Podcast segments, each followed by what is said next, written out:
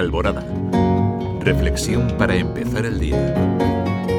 Tamara Cordero. Buenos días. Hoy celebramos el Día de Todos los Santos, una festividad que nos invita a reflexionar sobre la importancia de tener modelos a seguir en la vida. Los santos, en su esencia, son figuras ejemplares que han vivido marcadas por la virtud, la compasión y la devoción. Y a través de sus acciones y valores nos inspiran a ser mejores personas. Ya os he hablado en otras ocasiones de San Damián de Molokai, mi santo de referencia. Me vais a permitir que hoy ahondemos un poco más en su figura, porque su vida no solo ejemplifica la virtud y la compasión, sino también la humildad y el servicio desinteresado.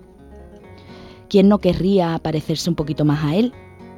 Damián nació en Bélgica en 1840 y sintió una profunda vocación religiosa desde joven.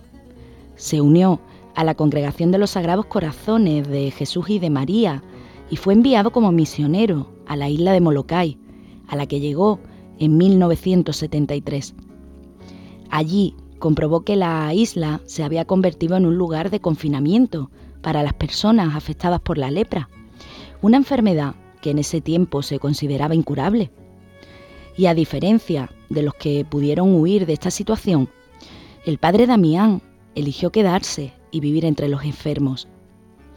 El religioso y sacerdote de los Sagrados Corazones no solo proporcionó atención médica a los enfermos, sino que también les brindó amor, compañía y dignidad. Construyó viviendas, iglesias y escuelas y les ayudó a recuperar su fe y su esperanza.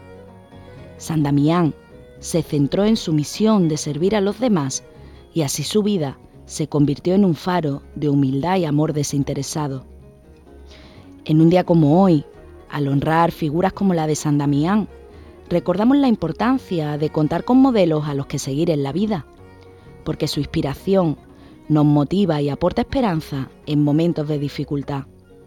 San Damián es para mí un recordatorio constante de que podemos construir un mundo mejor. Ojalá sea así. Feliz día.